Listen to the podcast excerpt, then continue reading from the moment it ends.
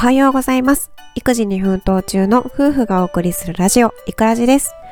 この放送では育児に役立つ最新情報や日々の育児を通して気がついたことを発信しています。さて、今回のテーマは何でしょう？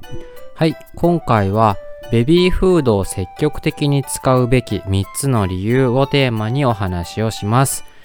離乳食を作っているママさんはベビーフードを食べさせることに罪悪感を感じるだとか情けなさ、後ろめたさを感じる手抜きでごめんという気持ちになるといった経験ありませんか？僕の妻は妊娠中から離乳食コーディネーターの資格を取得するほど食には力を入れたいと意気込んでいました。うん。でも実際に離乳食を1日3食作るのは現実的には大変なようで23日に1回ベビーフードに頼ってます、はい。そんな妻はベビーフードを与えるときにベビーフードを食べさせるのってなんか申し訳ない気持ちになると後ろめたさを感じるように小言をつぶやいていました。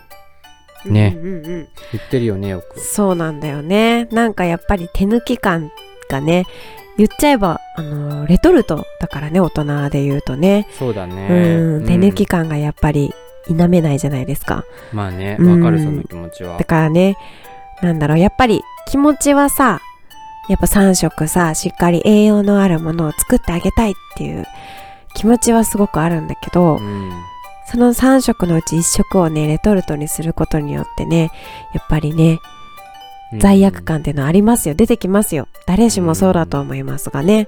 そうだよね、でも僕はベビーフードを食べさせることって全然悪いことだとは思いません。うん。まあ、理想を言えばさっき妻が言ったように1日3食全部手作りなんですが現実問題無理です。うん。僕は在宅ワーカーで毎日妻の育児の様子を近くで見ていますが本当にね休みがなく大変そうなんですよ、まあたまにねスマホ見見てサボってサボってるというかうんうん、手抜いてるなという時はあるけど、まあ、手抜かないとダメだし、まあ、スマホを見ているかもしれないけどその時間もねあの子供の面倒見ながらだから結局は拘束されてるんだよね、うんうんうん拘束されてる中で、まあ、自分なりの楽しみというかそういうのを探してる、だから本当に休みがないんだよねそういった意味ではねうん、だから大変そうだなと思ってますありがとうございます。フォローして。なので、まあ、ベビーフードに頼らずに1日3食全部手作りするするのは無理だと思います。なので、ねうん。なので今回の放送ではベビーフードに頼ることに罪悪感を覚えている妻に向けてベビーフードを積極的に使うべき3つの理由。を伝えたいと思います。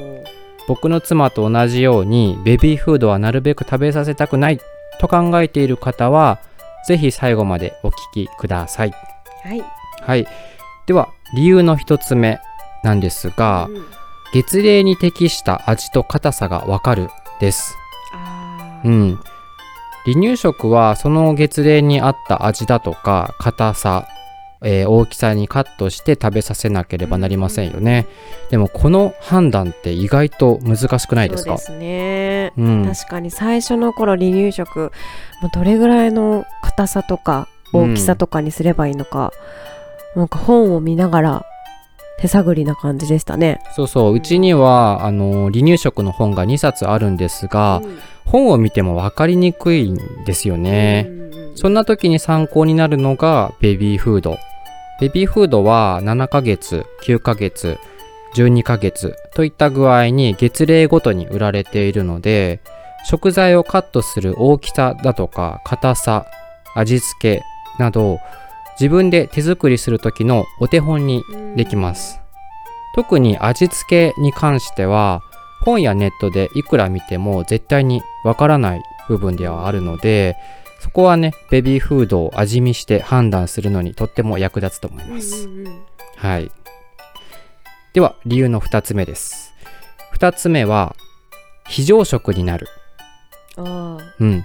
ベビーフードって普段の生活でも便利なんですが災害時にも役立ちます。ーうん災害時例えば、えー大地震が来た時ライフラインが断たれますよね電気水道ガス使えなくなっちゃいますそんな時そんな状況だと離乳食作りとても困難です。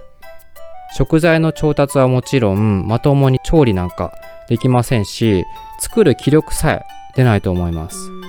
そんな時ベビーフードがあれば安心です。パウチタイプのベビーフードだと長期保存が可能。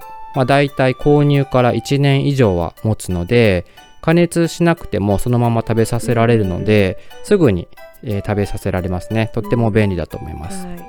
でうちは和光堂だとかビーンスタークうん。森永ピジョンといったメーカーのベビーフードを20パックぐらい常備して災害時の、えー在宅避難に備えていますうんでいろんなメーカーのいろんなベビーフードをあの選ぶのって意外と楽しいんですよね。そうですね、うん。そのメーカーによっていろいろ違うしね。そうそうそう、んんん。なんかパッケージ見るだけでも楽しいよね。そうそう。値段もまあ違うけどうん、楽しいよね。そうそうそう。うん。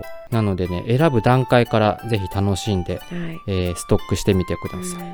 うんはい、理由の3つ目は、心に余裕が生まれるです。うんうんこれが一番重要かなと個人的に思ってます。そうですねうん。離乳食って頑張って作ってみたものの、ほとんど食べてくれない。ありますねう。うんんあんなに手間と時間をかけたのにと、うんがっかりすることって多いですよでね。すねう。うんん忙しく疲れている中で頑張って作って、でも食べてくれなくて、うん。それで捨てちゃって、で、なんか悲しくなっちゃって、うん。次第にちょっと怒りさえ覚えちゃって、そうだよね。イライラするよね。という悪循環を生むよりも、ベビーフードをうまく取り入れて、ストレスが少なくて済むのなら、僕はその方がいいかなと思います。うんうんうんでまあベビーフードを食べさせることに罪悪感を覚えるっていうのは、まあ、とても大切な感覚だと思います、うん。その感覚はバネにして明日の離乳食作りや普段の育児を頑張ればいいと思います。その分。ねうん、うん。なのでうまくベビーフードを活用してみてください、うん。はい。以上ベビーフードを積極的に使うべき3つの理由をご紹介しましたもう一度おさらいするとベビーフードには月齢に適した味と硬さがわかる。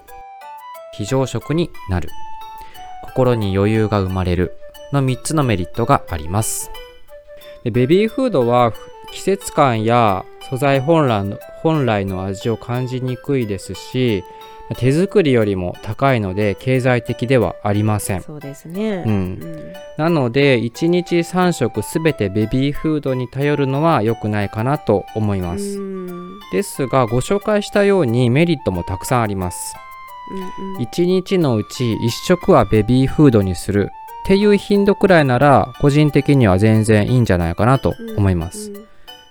頑張りすぎちゃってストレスが溜まってイライラしながら毎日育児するくらいならベビーフードに頼ってママがニコニコ赤ちゃんもニコニコという雰囲気の方がよっぽど幸せな家庭かなと思います。いいですね。うん。うん。なのでぜひうまく手抜きしながら育児しましょはい、うねママ。そうですね、はい、私最近、うん、あのベビーフードだけっていうのはしてなくて、うんうんうん、ベビーフードにプラス何かかそれかプラスなんだろうベビーフードに加えることを最近してるんですよ、うん、例えばベビーフードにご飯と、そのベビーフードをかけるんじゃなくて、うん、それプラスお野菜とかだよね。そうそうそうそうそうそうそうを加えたりとか、うん、そうするとね、結構罪悪感ないんですよああね。そうだねうんうんわかるかもそれ そうそうそうそう。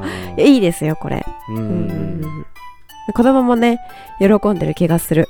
そうだね、う。うんちの子よく食べるしねそうなんですよね。うんよく多分1日5食ぐらい食べてるので。